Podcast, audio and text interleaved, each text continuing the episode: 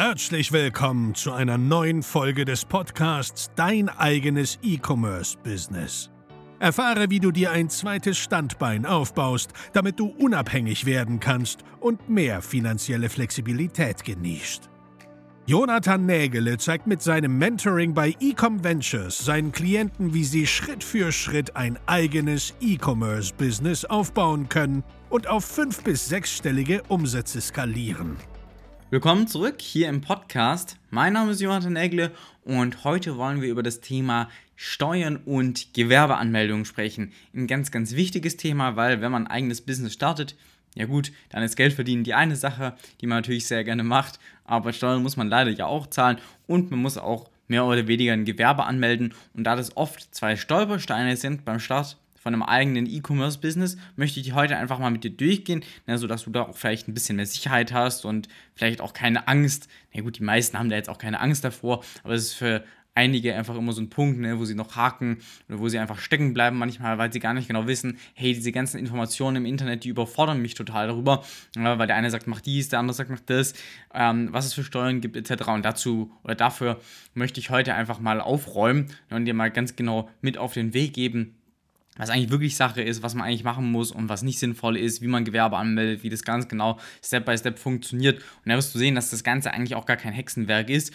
und dass es total einfach von der Hand geht und dass wenn man gerade, wenn man keine GmbH oder keine UG hat, dazu gleich mehr, ne, auch äh, entscheidende Vorteile hat in Bezug auf die Handhabbarkeit ne, und somit sich auch überhaupt gar keine Sorgen um dieses ganze Thema Steuern oder sowas machen muss. Ne? Also ähm, auch bei Steuerfehlern kommt man nicht gleich ins Gefängnis. Das ist auch so ein weit verbreiteter Irrtum, ja, dass viele denken, äh, sie müssen irgendwie perfekt ihre Steuern machen und wenn da mal irgendwas fehlt oder sowas, ne, kommt man direkt ins Gefängnis. So ist es nicht. Ne? Fehler passieren überall mal. Und im Regelfall ist das Finanzamt, wenn du nett bist zum Finanzamt, auch mal ganz nett zurück. so habe ich zumindest meine Erfahrung mal gemacht. Okay, also lass uns mal ähm, von vorne anfangen ne, und nicht von hinten. Ähm, wie funktioniert es genau mit Gewerbe anmelden? Was für ein Gewerbe sollte man anmelden? Was ist sinnvoll? Ähm, welche Rechtsform sollte man wählen. Ne, das sind ja so die klassischen Themen. Einfach, um mal ein bisschen weiter vorne anzufangen, was gibt es grundsätzlich so ähm, für, für ja, Gewerbeformen, sage ich mal. Ne? Also du hast einerseits die Kapitalgesellschaft, das ist zum Beispiel eine GmbH, eine UG und eine Aktiengesellschaft. Die Aktiengesellschaft lasse ich jetzt mal raus, weil du wirst wahrscheinlich keine Aktiengesellschaft gründen wollen. Ähm, und dann gibt es natürlich noch die persönlich haftenden ja, Unternehmensformen, das wäre zum Beispiel der Einzelunternehmer oder die Gesellschaft bürgerlichen Rechts, die kennst du sicher, das ist die GBR, wird die abgekürzt. Ne? Ähm, das sind zwei, die, die zwei Grundtypen, ne, die für uns jetzt mal relevant sind. Der große Unterschied zwischen den beiden ist, dass du zum Beispiel bei den Kapitalgesellschaften wie einer GmbH und einer UG äh, ein Stammkapital hast, bei einer GmbH müssen das immer 25.000 Euro sein, wovon mindestens 12.500 eingezahlt sein müssen. Das heißt, dafür bräuchtest du mindestens 12.500 Euro. Bei einer UG geht es theoretisch auch mit dem Euro und du hast dann die Haftungsbegrenzung auf dieses Stammkapital. Das heißt, die ähm, Kapitalgesellschaft haftet maximal mit dem Stammkapital dann entweder von 12.500 Euro, du kannst natürlich auch mit mehr ausstatten, kannst auch eine GmbH mit einer halben Million Euro Stammkapital gründen oder bei einer UG halt zum Beispiel mit einem Euro Stammkapital, auch wenn das nicht sinnvoll ist, eine UG mit einem Euro Stammkapital zu gründen. Und bei einem Einzelunternehmen ist es dahingegen so, dass du quasi mit deinem kompletten persönlichen Vermögen haftest, ne? also dem, was du persönlich, sage ich mal, an Vermögen angehäuft hast. Das mag auf dem Papier sehr schön klingen, ne, zu sagen, hey, ich hafte nur mit, weiß ich, 500 Euro bei einer UG oder 1000 Euro, je nachdem, wie dein Steinkapital aussieht. Und beim Einzelunternehmer hafte ich unbegrenzt. Das hört sich dann immer so ein bisschen ja, negativ an. Man muss aber auch mal überlegen, im E-Commerce kann nicht so wahnsinnig viel passieren. Ja, das ist jetzt nicht wie ein Produktionsbetrieb hier, den du hast und jemand irgendwie in eine Maschine reinfasst und deine Hand abweg ist. Ne? Oder ein Besucher bei dir vorbeikommt ne, und dann, weiß ich, ausrutscht oder so. Naja, solche Abwägbarkeiten, die passieren im E-Commerce ja nicht, ne, weil, naja gut, das Einzige, was du jetzt abdeckst mit deinen Dienstleistungen, zumindest im Dropshipping, ist den Online-Shop aufzubauen und Marketing zu machen. Da kann schon mal nicht so viel passieren. Also dreht sich es wahrscheinlich eher mehr um das Produkt, wobei, wenn du da mit zum Beispiel EU-Lieferanten arbeitest, du überhaupt gar kein ja, Risiko hast in Bezug auf das Produkt.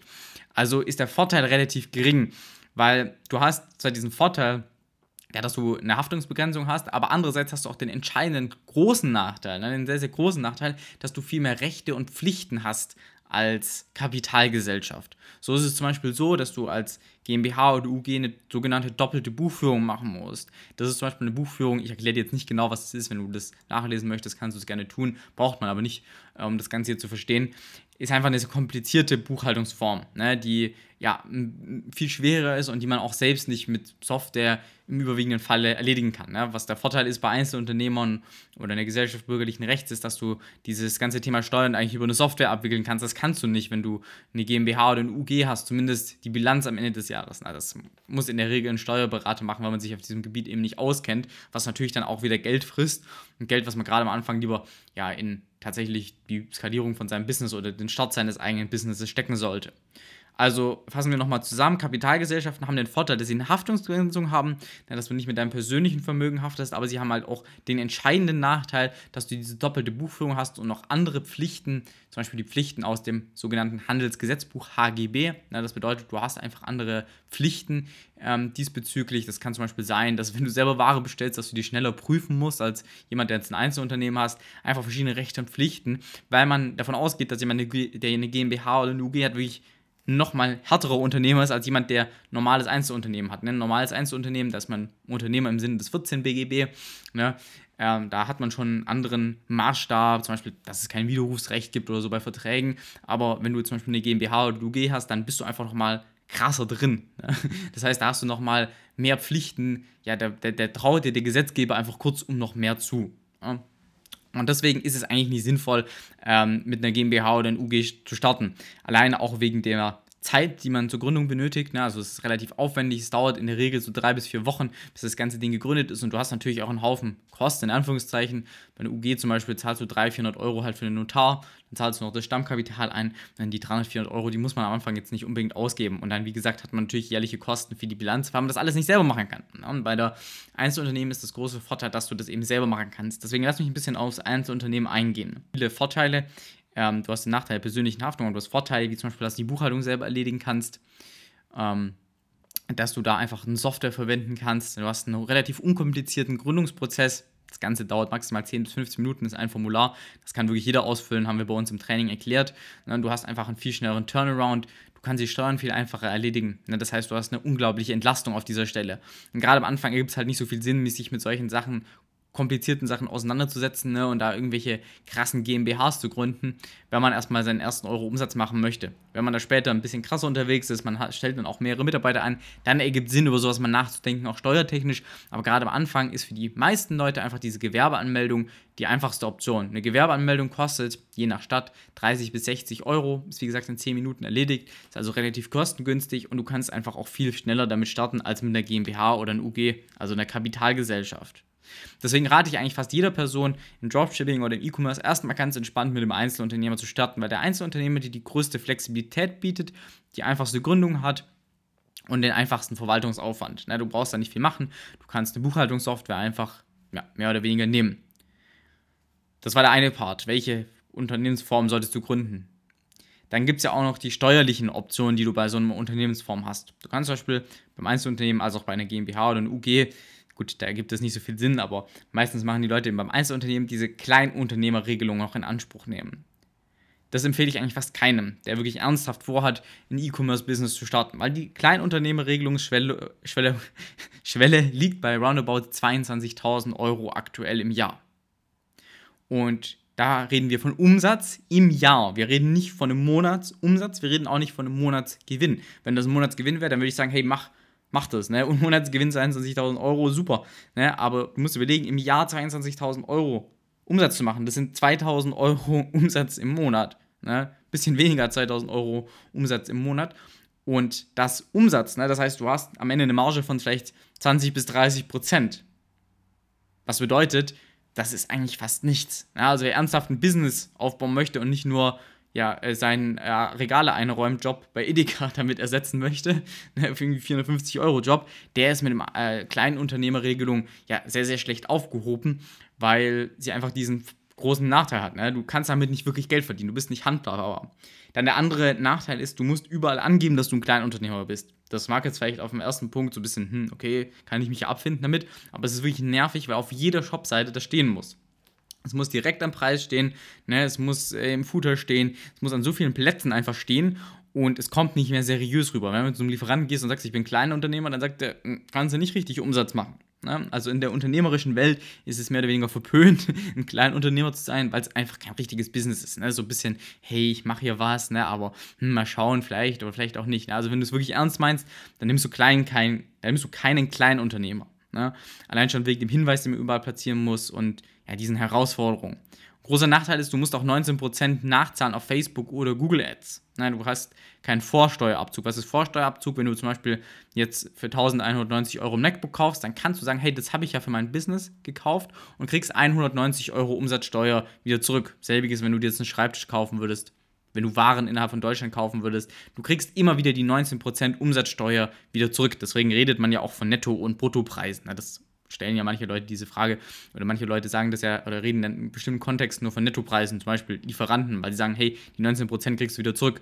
Aber diesen Vorteil kannst du nicht genießen bei einem kleinen Unternehmer. Beim kleinen Unternehmer hast du halt das Ding, dass du ja keine Umsatzsteuer zahlst. Ne? Das heißt, von 25 Euro gehören dir auch 25 Euro. Nicht wie beim normalen Regelunternehmer, der 19% davon noch quasi abgeben muss. Aber im Gegenzug sagt dann das Finanzamt oder sagt der Staat dann halt, ja gut, dann kannst du dir aber auch nicht die 19% holen, wenn du dir zum Beispiel so ein MacBook kaufst oder sowas.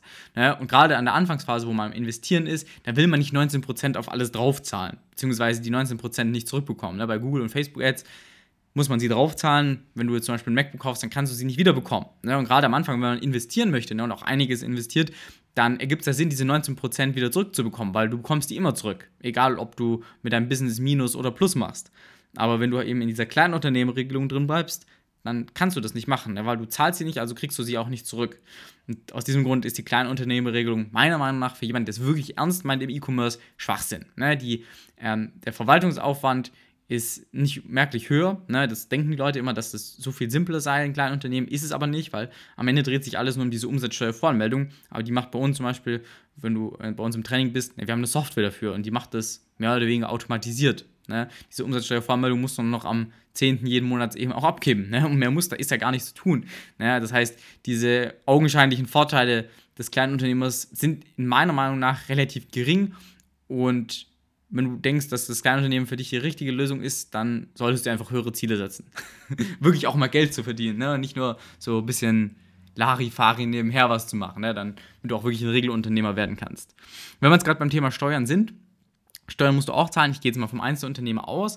Äh, Einzelunternehmer ist total simpel. Du hast deine Einkommenssteuer äh, und die bemisst sich eben nach dem Betrag, was man verdient. Beziehungsweise, wenn du dann noch nebenher arbeiten gehst, na, dann hast du ja sowieso deine Lohnsteuer, die du zahlst, die sich auch nach dem Einkommen bemisst. Und das ist mehr oder weniger die einzige Steuer, die man da zahlt, bis auf die Umsatzsteuer, ne, ist halt wirklich die Einkommensteuer, äh, Lohnsteuer, wie auch immer, ne, die du wirklich auf dein Einkommen auch zahlst. Das variiert jetzt, da können wir jetzt nicht sagen, hey, wie meine GmbH, ne, da zahlst du immer pauschal, weiß ich, 30% Steuern, ne, da kann man das gut sagen, mehr oder weniger. Auch da ist es von Gemeinde zu Gemeinde unterschiedlich. Aber hier äh, kommt es wirklich auf dein persönliches Einkommen dann an. Je mehr du verdienst, umso mehr will natürlich Vaterstaat dann auch haben. Das kannst du am besten online mal nachlesen. Da gibt es auch so einen Kalkulator. Kannst du ein bisschen rumspielen, wie viel Gewinn du machst und wie viel du dann am Ende auch abgeben möchtest. Es ist fast immer am Anfang günstiger, eben mit diesem Einzelunternehmen zu arbeiten, steuerlich, weil wie gesagt, du hast eben ja eine doppelte Besteuerung, dann wenn du eine GmbH mal Gewinne ausschütten willst oder so. Du kannst jetzt nicht sagen, als Geschäftsführer zahle ich mir jeden Monat irgendwie 100.000 Euro Gehalt aus. Das funktioniert ja nicht. Ne?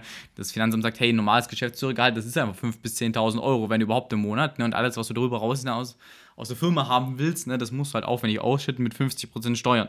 Ja? Und deswegen ist halt der Einzelunternehmer das Bessere. Und da zahlst du, wie gesagt, eben nur die Einkommenssteuer bzw. die Lohnsteuer. Mehr ist da am Ende auch nicht. Ja? Und da hast du das total simpel auch abgewickelt. Ja, mehr gibt es zum Thema Gewerbeanmeldung und Steuern eigentlich überhaupt gar nicht zu sagen. Ne, also zusammengefasst, melde einfach ein Einzelunternehmen an, ist die einfachste und beste Option und dann bist du auch good to go im E-Commerce damit zu starten.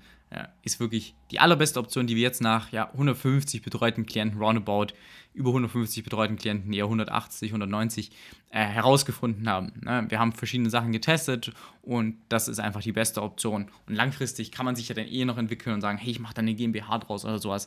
Diese Tore werden einem ja nie verschlossen, die kann man ja dann immer noch weiterhin nutzen. Ansonsten bedanke ich mich erstmal fürs Zuhören. Wir hören uns hoffentlich auf YouTube und bis zum nächsten Podcast. Vielen Dank, dass du heute zugehört hast. Wenn dir gefallen hat, was du gehört hast, dann war das nur der Anfang. Wenn du dein eigenes E-Commerce-Business starten möchtest, dann besuche jetzt ecomventures.de und buche dir dein kostenloses Strategiegespräch. In diesem einstündigen Termin werden wir gemeinsam eine Strategie für dein eigenes Geschäft ausarbeiten. Sichere dir jetzt deinen Termin.